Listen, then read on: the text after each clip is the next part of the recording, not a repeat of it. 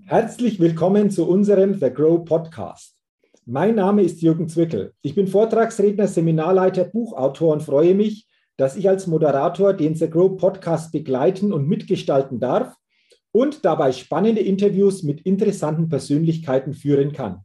Und ich bin mir absolut sicher, dass in dieser heutigen Folge wieder ein interessantes und sehr spannendes Interview auf uns wartet. Denn ich begrüße heute im The Grow Podcast Daniel Kraus. Lieber Daniel, herzlich willkommen und ich freue mich sehr auf unser Gespräch. Hi, grüß dich, Jürgen. Äh, freut mich, äh, dass ich im The Grow Podcast dabei sein darf. Ja, sehr, sehr gerne. Ich bin sehr gespannt und jetzt noch ein paar Hintergründe zu dir. Du bist Mitbegründer von Flixbus, wurde im Jahr 2011 gegründet. Ab 2013 waren dann die ersten Busse unterwegs. 2018 wurde dann Flix Mobility in die Welt gerufen und du bist Chief Information Officer und hast zu mir gesagt, du bist so quasi für viele Dinge verantwortlich, ob das IT, Mobile, Software Development, aber auch Kundenservice ist. Da werden wir sicherlich dann einfach auch darüber sprechen. Doch bevor wir das tun, lieber Daniel, lass uns gerne, wie wir es immer machen, mit unserer Get-to-Know-Fragerunde in den The Grow Podcast starten. Und wenn du soweit bist, dann starte ich auch mit dir gerne die erste Frage. Ja, ich bin äh, allzeit bereit. Okay, dann lass uns starten. Frühaufsteher oder Nachteule? Nachdem ich zwei kleine Kinder habe, definitiv Frühaufsteher mittlerweile. Okay, das heißt, wann geht es dann los in den Tag? Ja, also so im Schnitt würde ich sagen, sechs oder so ist äh, eine normale Zeit und am Wochenende eher acht. Aber also, wenn jetzt Leute den Kopf schütteln und sagen, ey, ich stehe um vier auf, das kann man machen, das ist nicht mein Ding. Ähm, aber also sechs ist, würde ich sagen. Okay. Also auch schon ziemlich früh. Also 6 Uhr ist auch noch früh, äh, von dem her Frühaufsteher ganz klar. Die zweite Frage, Daniel, was ist denn dein Geheimtipp, um auf neue Ideen zu kommen? Ich versuche regelmäßig Zeit für mich alleine, vor allem in der Natur, ähm, zu finden. Was, also ich gehe sehr gerne joggen und laufen und äh, da am liebsten durch den Wald oder wie gesagt naturnah. Da ähm, habe ich zum Reflektieren und damit dann auch zum, zum Ideen finden und Durchdenken die meiste mentale Kapazität. Okay, das ist immer spannend. Das sagen die meisten, das entsteht meistens nicht am Schreibtisch, sondern ganz woanders. Und dann kann diese Idee entsprechend mitgenommen werden. Also Joggen, Natur ist für dich einfach auch so ganz, ganz wichtig in dieser Beziehung. Ja, definitiv. Also ich bin, äh, so sehr ich ähm, durchgetaktet bin, ähm, quasi während der regulären Arbeitszeit, sagen wir mal, ne, ob das jetzt mal länger dauert oder auch am Wochenende ist, das ist irrelevant, aber am Schreibtisch, wie du gesagt hast, ne, da ist normalerweise der Flow. Und äh, wenn ich dann im Privaten unterwegs bin, ist natürlich die Familie an erster Stelle und die Freunde, aber ich versuche schon ein, zwei Mal die Woche eben Zeit für mich rauszuschneiden und dann, ich wohne ja auch eher ländlich, ähm, dann nutze ich eben das Naturnahe. Mhm, okay, wunderbar. Dann lass uns gerne zur dritten Frage kommen. Wenn du eine Sache in Deutschland ändern könntest, was wäre das? Definitiv das Bildungssystem. Mhm. Also ich halte äh, unser Bildungssystem auf der einen Seite für rückständig. Ich halte es für fatal in der aktuellen Zeit, dass wir uns da im Föderalismus zerklüften und ähm, bei vielen großen Diskussionen, sei es ähm, das Thema Impfen, Impfgegnerschaft und wie da Leute dazu stehen, sei es das Thema Migration äh, und, und, und gesellschaftliche, soziale Disbalancen, ähm, Finanzgeschichten, ne, finanzielle Bildung, solche Sachen. Also in großen Teilen hat unsere Gesellschaft meiner Meinung nach die Herausforderung, dass unser Bildungssystem nicht zeitgemäß ist und auch von den Inhalten nicht dem 21. Jahrhundert entspricht, auf der einen Seite. Und auf der anderen Seite glaube ich, dass die Menschheit mit einer durchschnittlichen höheren Bildung, und damit meine ich nicht nur schulische Bildung und klassische Bildung, sondern auch außerschulisch und eben mit anderen Dingen, einfach äh, harmonischer und besser funktionieren würde. Ne? Meistens äh, äh kommen Leute auf schräge Gedanken, auf, also weil sie einfach Unkenntnis haben. Das ist ja kein böser Wille. Und ich glaube, da ist äh, Bildung relevant. Und wenn man das dann zusammennimmt, ähm, ist es neben Unternehmertum, um diesen, diesen Willen, diesen Mindset so elementar für unser Land, weil das zusammen ist sozusagen der Nukleus für Innovation. Innovation ist das Einzige, was die großen Probleme, beispielsweise Klimakrise, äh, lösen wird und äh, was auch dafür sorgen wird, dass wir nicht zum Entwicklungsland des 21. Jahrhunderts werden. Und ähm, genau, und äh, an dem Thema Unternehmertum sind ja schon sehr, sehr viele dran. Also da bin ich froh, dass das sich so langsam aus diesem äh, eher negativen Bild rauslöst. Und äh, das Thema Bildung ist mein, meine große Passion und das ist das, was ich ändern würde, wenn ich ein, ein was in Deutschland über Nacht ändern könnte. Ähm, da fällt mir jetzt noch eine Frage ein, Daniel. Denkst du, dass sich in diesem Bereich Bildungssystem in nächster Zeit irgendwas ändert in diese Richtung? Wie siehst du das? Unwahrscheinlich, vor allem in der Vehemenz, wie es notwendig wäre. Mhm. Wenn man sich modernere Bildungssysteme äh, anguckt, äh, bei denen Staaten schon ins Handeln gekommen sind, ein, ein sehr häufig zitiertes Beispiel ist Neuseeland, dann muss man sagen, dass die Dinge, die da geändert worden sind, vor vielen Jahren geändert worden sind und im Bildungssystem erst dann Früchte getragen werden, so im Schnitt nach 20, 30 Jahren, also fast nach einer Generation. Und ähm, das heißt, wenn wir da peu à peu nachsteuern, sagen wir mal Digitalpakt und Milliarden bereitstellen, die aber nicht sauber abgegriffen werden und gleichzeitig durch die Pandemie getrieben jetzt wieder über Schulschließungen, Distanzunterricht etc. sprechen, ist es die kleinen Schritte, die wir da vielleicht machen werden und hoffentlich auch in der Ampelkoalition sehen werden, die sind durch die Rahmenbedingungen, die so eine große, meiner Meinung nach, negative Gravitation entfalten, die, die werden da weggeschluckt. Das heißt, da muss man entweder mal drastisch rangehen und selbst dann glaubt man, glaube ich, äh, dass man erst in der folgenden Generation die Früchte ernten können. Ansonsten, also bin ich da jetzt halb zuversichtlich, was in der Tatsache eben begründet liegt, dass du Parteipolitik hast und dass du eben äh, das föderale System hast. Und äh, es hat sehr viele Vorzüge, denke ich. Bildung halte ich für völlig fehl am Platz. Okay, also mal äh, danke für diese Gedanken, weil ich glaube, ich sehr wichtige Gedanken darüber mal nachzudenken, aber nicht nur nachzudenken, sondern vor allen Dingen auch hier das eine oder andere zu verändern oder auch deutlicher zu verändern, wie es du es ja ausgedrückt hast. Also danke mal dafür. Lass uns gerne zur vierten Frage kommen. Ähm, welches Start-up hat dich kürzlich begeistert? Aktuell bin ich großer Fan von Way. Ähm, das ist ein Berliner Startup.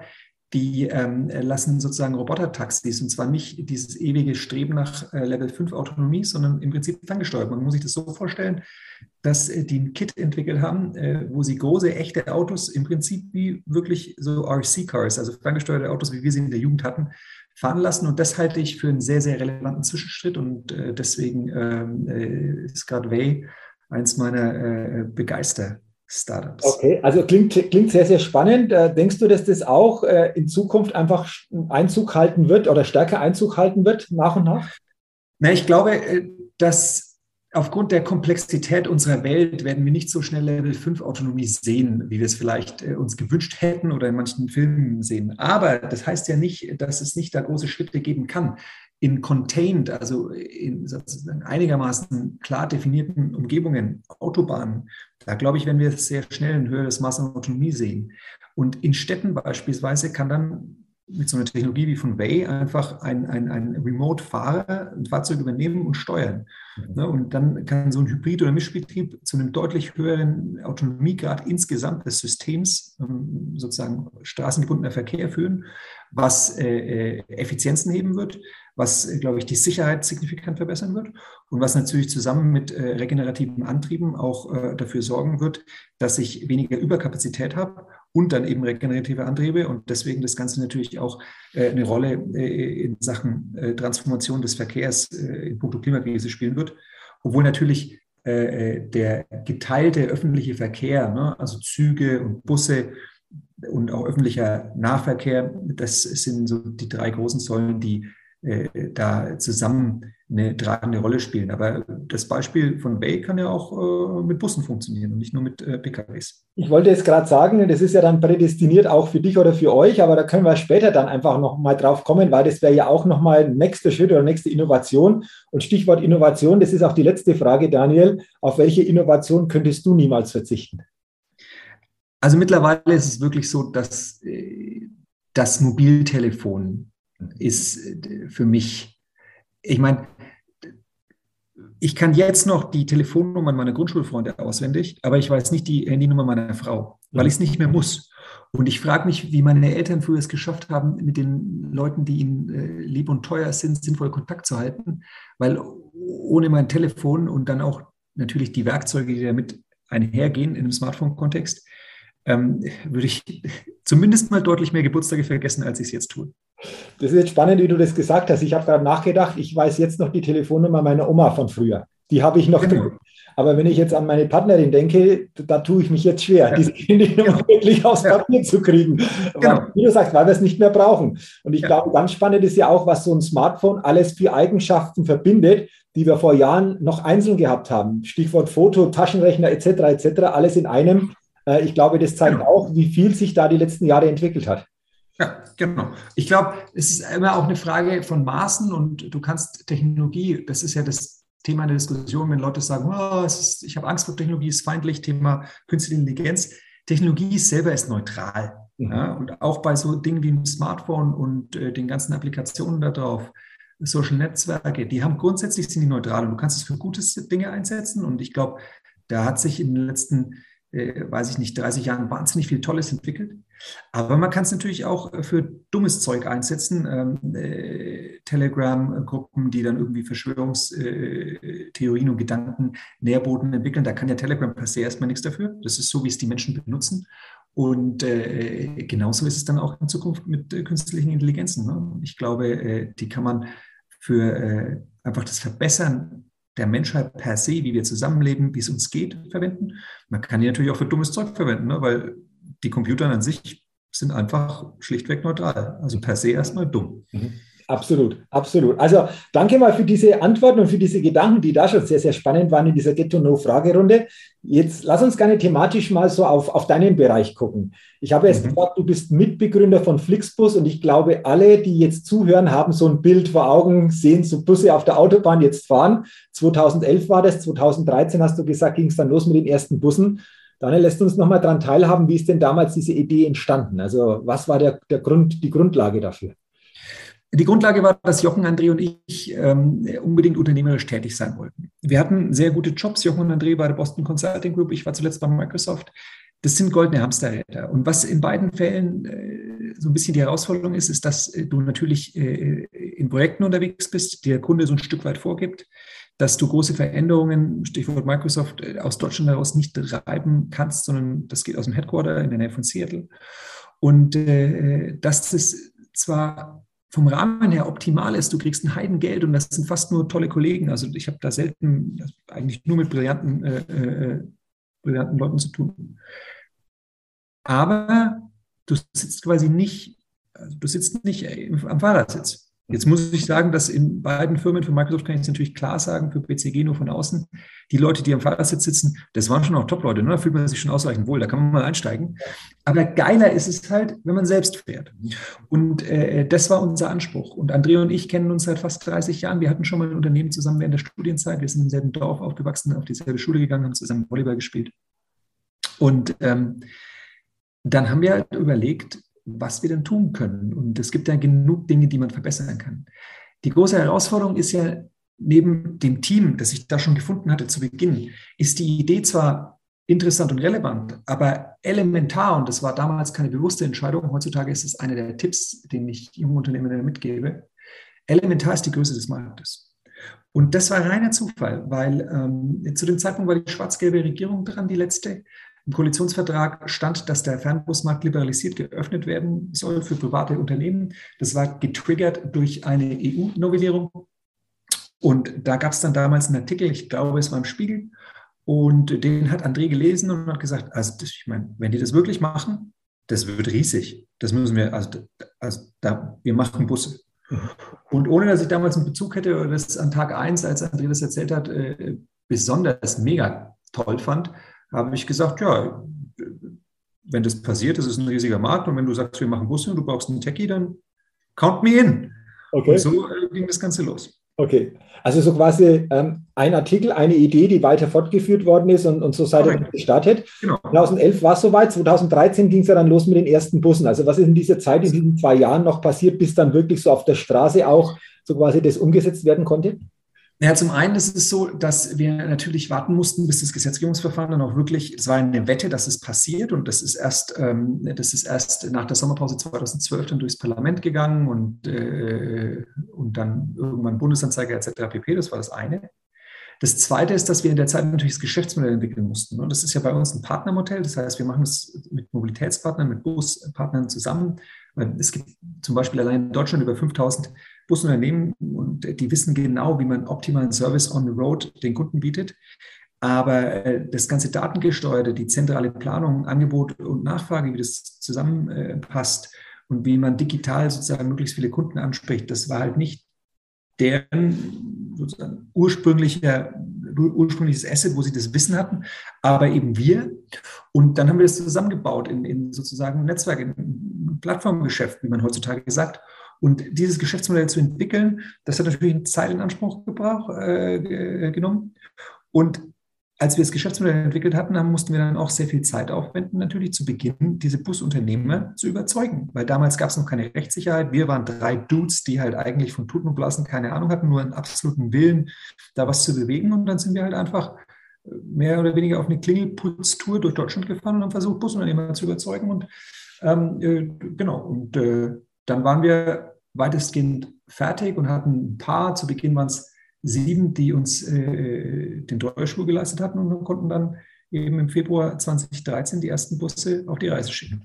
Jetzt hast du gesagt, wir gingen los und es ging darum, die Busunternehmer zu überzeugen. Wie ist euch das gelungen? Also wie seid ihr da vorgegangen? Äh, weil das, glaube ich, auch noch interessant ist. Also auf der einen Seite hilft da nur Relevanz durch Penetranz, klassisch Vertrieb. Auf der anderen Seite hilft da sehr viel Zuhören. Jetzt haben wir uns überlegt, wie das Konzept funktioniert und haben das natürlich präsentiert. Und dann haben die Profis aus der Praxis immer wieder Input gehabt. Und dann haben wir nicht die arroganten Schnösel da von BCG und Microsoft raushängen lassen und haben gesagt, ja, ja, die haben alle keine Ahnung, sondern haben zugehört, haben das aufgenommen und haben das Modell entweder erweitert oder sozusagen ergänzt und haben die versucht mitzunehmen. Und äh, so, so waren wir dann schlussendlich erfolgreich, glaube ich. Okay. Ist ja auch schon einige Jahre jetzt wieder her wenn man so zurückblickt, äh, wie schnell dann auch, auch zehn Jahre wieder vergehen. Äh, Alter Spiel, ja. Ja, Wahnsinn. Und, und 2018 ist ja dann Flix Mobility entstanden. Ähm, willst du mal schildern, wie, wie, wie dieser Schritt dann vonstatten ging, also was der Hintergrund war? Ja, im, im, Prinzip, im Prinzip durften wir feststellen, dass es den Menschen ja darum geht, sicher, komfortabel, nachhaltig, äh, günstig von A nach B zu kommen. Und äh, da gibt es natürlich ein paar Busfans, aber den meisten ist jetzt das Verkehrsmittel per se nicht das Allerwichtigste, sondern die Erfahrung, die Experience.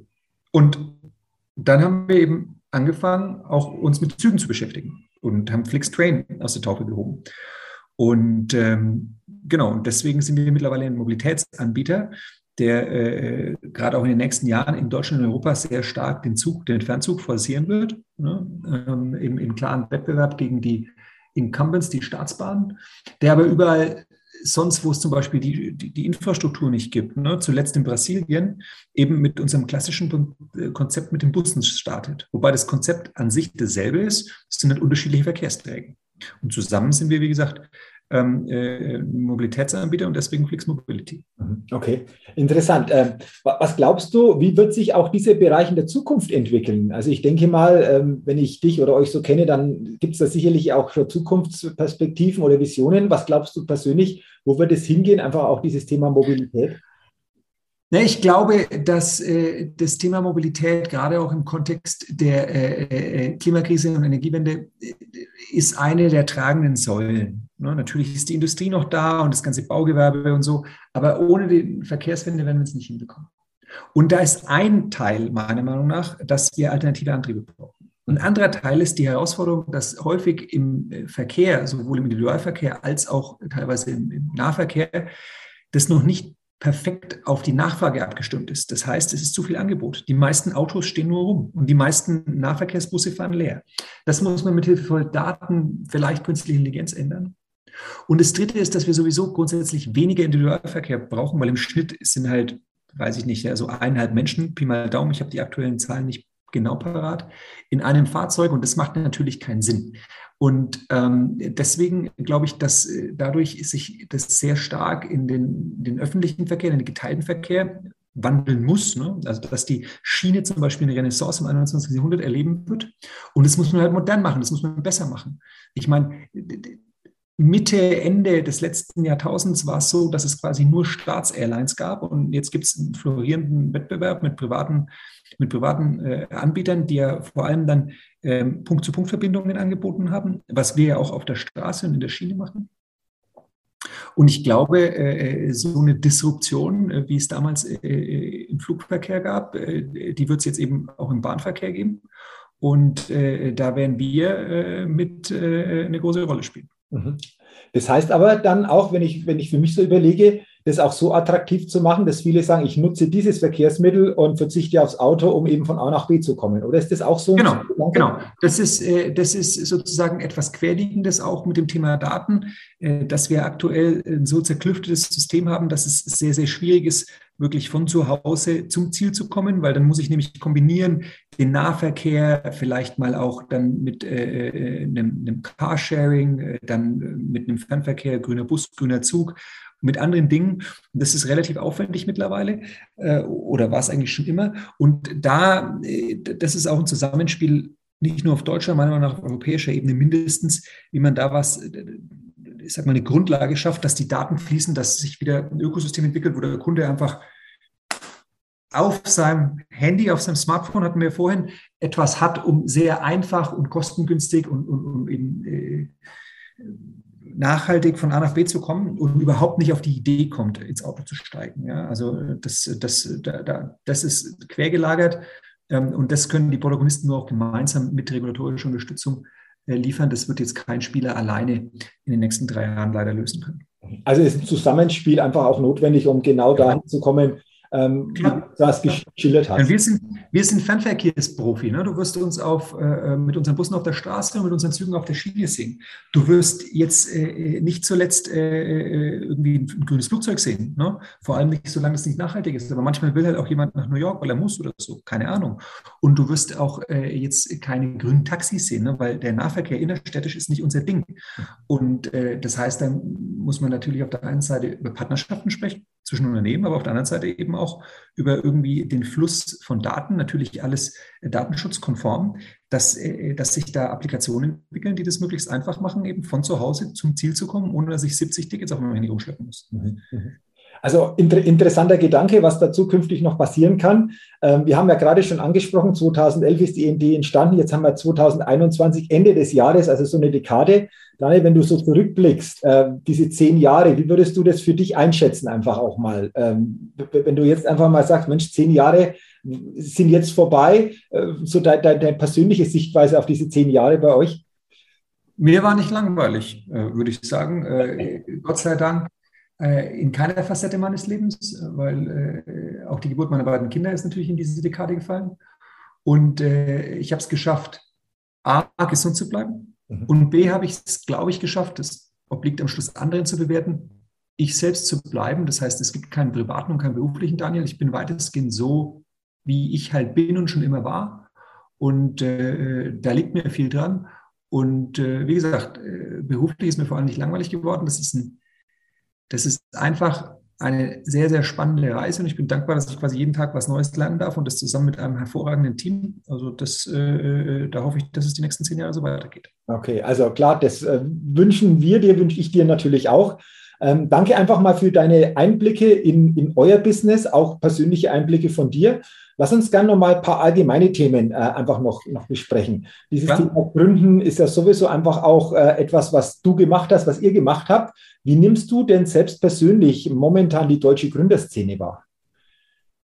Die Gründerszene ist ähm, sehr vital und im Vergleich zu vor zehn Jahren ähm, haben wir da einen Riesenschritt gemacht, was das Thema Infrastruktur angeht, Unterstützung von allen Seiten, ganz natürlich äh, äh, im Speziellen auch Finanzierungsmöglichkeiten. Ähm, äh, das Netzwerk ist gewachsen, die Tatsache, dass es jetzt schon äh, alte Gründer, ja, fast schon wie mich gibt, die da die ersten die erste Entwicklungsstufe durchbrochen haben, ist es so, dass wieder da Erfahrung und auch wieder Geld zurückfließt ins System. Das heißt, es ist ein selbstverstärkender Effekt. Es ist also quasi eine Evolution. Ich bin da sehr, sehr guter Dinge. Ähm, grundsätzlich. Auf der anderen Seite bin ich auch jemand, der immer guckt, äh, besser zu werden und sich benchmarkt und, und guckt, was machen die anderen. Und wir sind natürlich noch nicht da, wo das Valley ist und die USA. Auf der anderen Seite haben wir Gott sei Dank auch nicht die ganz krassen Exzesse, die die da drüben teilweise haben. Und wenn ich jetzt direkt mal in die Nachbarschaft gucke, muss ich sagen, dass die Franzosen jetzt gerade über die letzten Jahre da mehr einen Blick drauf werfen, mehr auch regulatorisch-politisches Kapital investieren, ja, was die Rahmenbedingungen angeht für Unternehmertum. Und das ist ja nichts anderes als äh, sozusagen Startup. Ähm, denn klar, es gibt SAP und jetzt gibt es ein paar von den neuen, Gott sei Dank, äh, HelloFresh, Delivery Hero, Zalando. Aber Ähm, es gab Zeiten, ja, ZF, Bosch, Siemens. Es ist immer noch so, dass die Oldies das dominieren. Und ich glaube, ähm, äh, so eine Renaissance äh, des Gründertums, die würde uns jetzt im, äh, sozusagen im 21. Jahrhundert, ja, in, in, in den goldenen Zwanzigern, gut zu Gesicht stehen. Okay. Und da muss die Politik schon noch ein bisschen was machen, denke ich. Ich wollte gerade fragen, was wäre aus deiner Sicht notwendig, damit diese Renaissance entsteht oder entstehen kann? Äh, es gibt gut angelegte Ideen, die jetzt auch im Koalitionsvertrag der Ampel Form annehmen. Allerdings, äh, wenn man das Thema Mitarbeiterbeteiligung anschaut, sind wir halt rückständig. Das, ist, äh, das ist einfach, ich will nicht dauernd von Angestellten reden. Es ist schon mal gut, dass Sie jetzt darüber nachdenken, eine neue Gesellschaftsform zu etablieren, damit du nicht so komplexe Stiftungskonstrukte wie Bosch bauen musst, sondern irgendwie äh, äh trotzdem was bauen kannst, was, was dann allen, die schuften, gleichermaßen gehört. Das ist cool.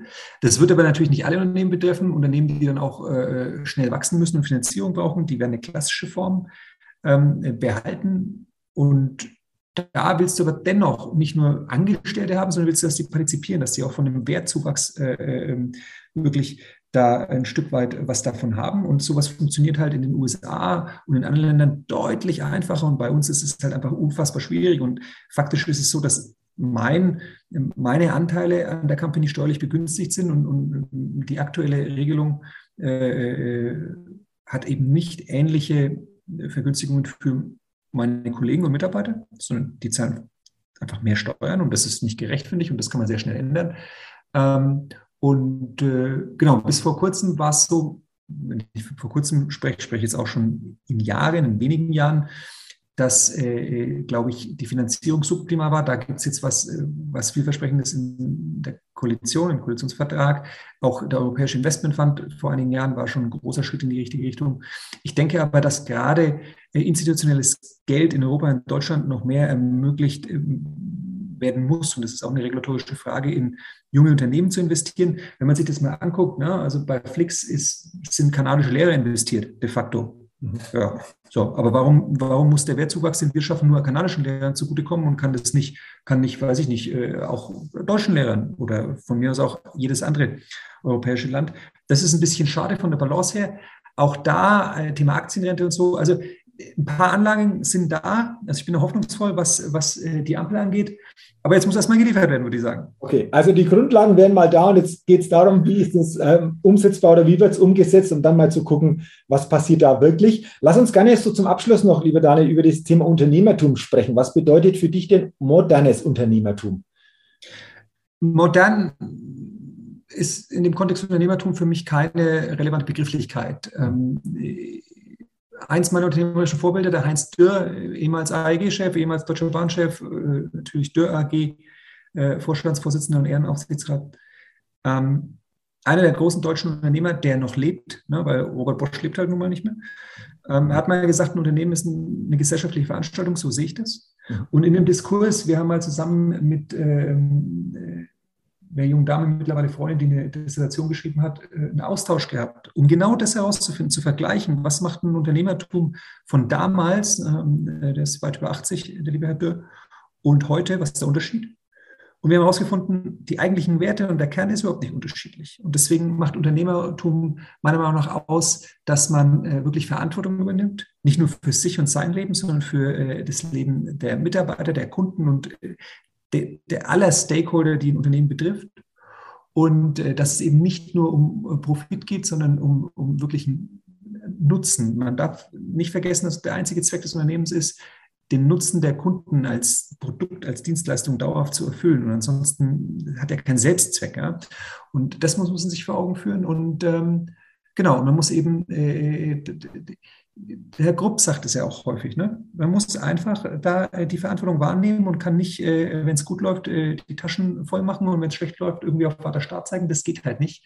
Und das sind so Dinge, die zusammen mit einigen Werten, dass man ähm, demütig sein sollte, dass man authentisch sein sollte, ähm, dass man sozusagen da einfach mit beiden Füßen am Boden verbleiben sollte. Das sind so die Punkte, die für mich im Unternehmertum elementar sind und das hat überhaupt nichts mit modern oder, oder äh, älter zu tun. Das sind einfach äh, Kernfragen, die äh, schon Jahrhunderte überdauert haben und auch hoffentlich weiter überdauern werden. Also wichtiger Ansatz, wo du sagst, es gibt einfach bestimmte wichtige Grundlagen, die gab es schon immer, die gibt es und die hoffentlich wird es auch immer geben, weil das wirklich dann Unternehmertum auszeichnet. Und äh, wir haben über das Thema Zukunft schon gesprochen, ähm, aber am Ende letzte Frage, ähm, lieber Daniel, wenn du an die Zukunft denkst, äh, an was denkst du da persönlich?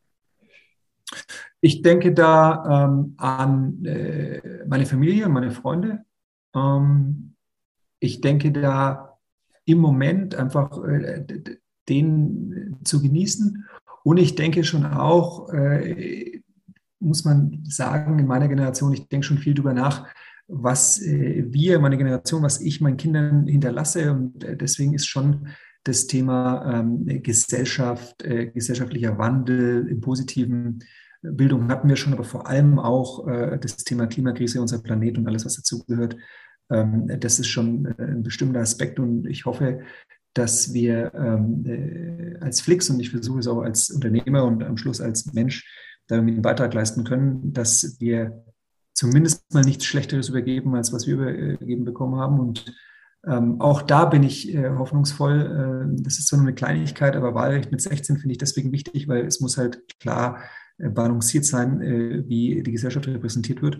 Mhm. Und äh, so sehr ich schätze, was auch meine Großeltern alles geleistet haben, die Zukunft gilt halt nicht mehr meinem Oma, äh, meiner Oma und meinem Opa, Gott hab sie selig, sondern eben äh, meinem Sohn und meiner Tochter. Und äh, die sind jetzt bei wahrlich noch zu jung zum Wählen, aber ich bin froh, dass sie wahrscheinlich zwei Jahre eher wählen dürfen und mitbestimmen und gestalten dürfen, als ich das damals durfte. Jetzt natürlich sind wir noch gespannt, wie alt sind deine Kinder? Äh, zwei, ein Dreiviertel. Also der eine wird im März drei und die andere ist jetzt zehn Wochen, glaube ich. Ja, okay. Aber ich denke, wichtiger Punkt, was du angesprochen hast, was, was wollen wir den Kindern hinterlassen, vor allen Dingen jetzt, die noch sehr, sehr jung sind? Weil ähm, wir haben ja gesehen, was die letzten Jahre sich entwickelt hat und, und wie kann man das in Zukunft so ausrichten, dass auch die fortlaufende oder die nachfolgende Generation vor allen Dingen auch da Möglichkeiten vorfindet, ähm, wie auch sie entsprechend lebenswert ähm, auf diesem Planeten sich bewegen können. Ich glaube, das ist so Absolut, genau. Okay. Dann sage ich, äh, lieber Daniel, herzlichen Dank für deine Zeit, für zum einen mal das Teilhaben lassen an deinem Weg an Flix, wie das entstanden ist, wie ihr da vorgegangen seid, aber vor allen Dingen einfach auch für deine wertvollen Gedanken zu vielen Themen, die wir einfach besprochen haben. Ähm, sage ich nochmal herzlichen Dank und wünsche dir natürlich äh, persönlich, privat, beruflich alles, alles Gute und freue mich natürlich, wenn wir uns im Rahmen von The Grow mal wieder hören, mal wieder sehen, weil da bist ja du auch entsprechend äh, fester Bestandteil. Vielleicht da abschließend noch ein Wort zu The Grow. Wie siehst du The Grow aus deiner Sicht? Du warst ja auch in der Vergangenheit hier und da schon immer involviert in bestimmte Veranstaltungen. Äh, ich finde, es eine super Initiative. Es hat äh, mal wieder so einen, ich sag mal, regionalen Charme, nicht alles nur USA und China und, und die weite Welt, sondern wir müssen hier bei uns angreifen und äh, ich finde äh, auch sozusagen den, das Esprit, die Energie, die vom Team da reingesteckt wird, ist sehr beeindruckend. Ähm, von daher äh, bin, bin in jedem Fall Fan. Sehr schön. Und dann freuen wir uns natürlich, wenn du auch zukünftig Secro mit begleitest. Und wie gesagt, nochmal herzlichen Dank und weiterhin alles, alles Gute, lieber Daniel. Merci, ebenso, danke. Ja, liebe Hörerinnen, liebe Hörer des Agro Podcast, vielen Dank, dass Sie heute in diese Folge hineingehört haben. Ich bin sicher, die Folge war sehr, sehr spannend und ich wünsche Ihnen, dass Sie gute Impulse, gute Inspiration für sich mitnehmen können. Ich wünsche Ihnen natürlich weiterhin alles Gute und freue mich, wenn Sie auch beim nächsten Mal wieder mit dabei sind bei der nächsten Ausgabe des Agro Podcast. Bis dahin eine gute Zeit, Ihr Jürgen Zwickel.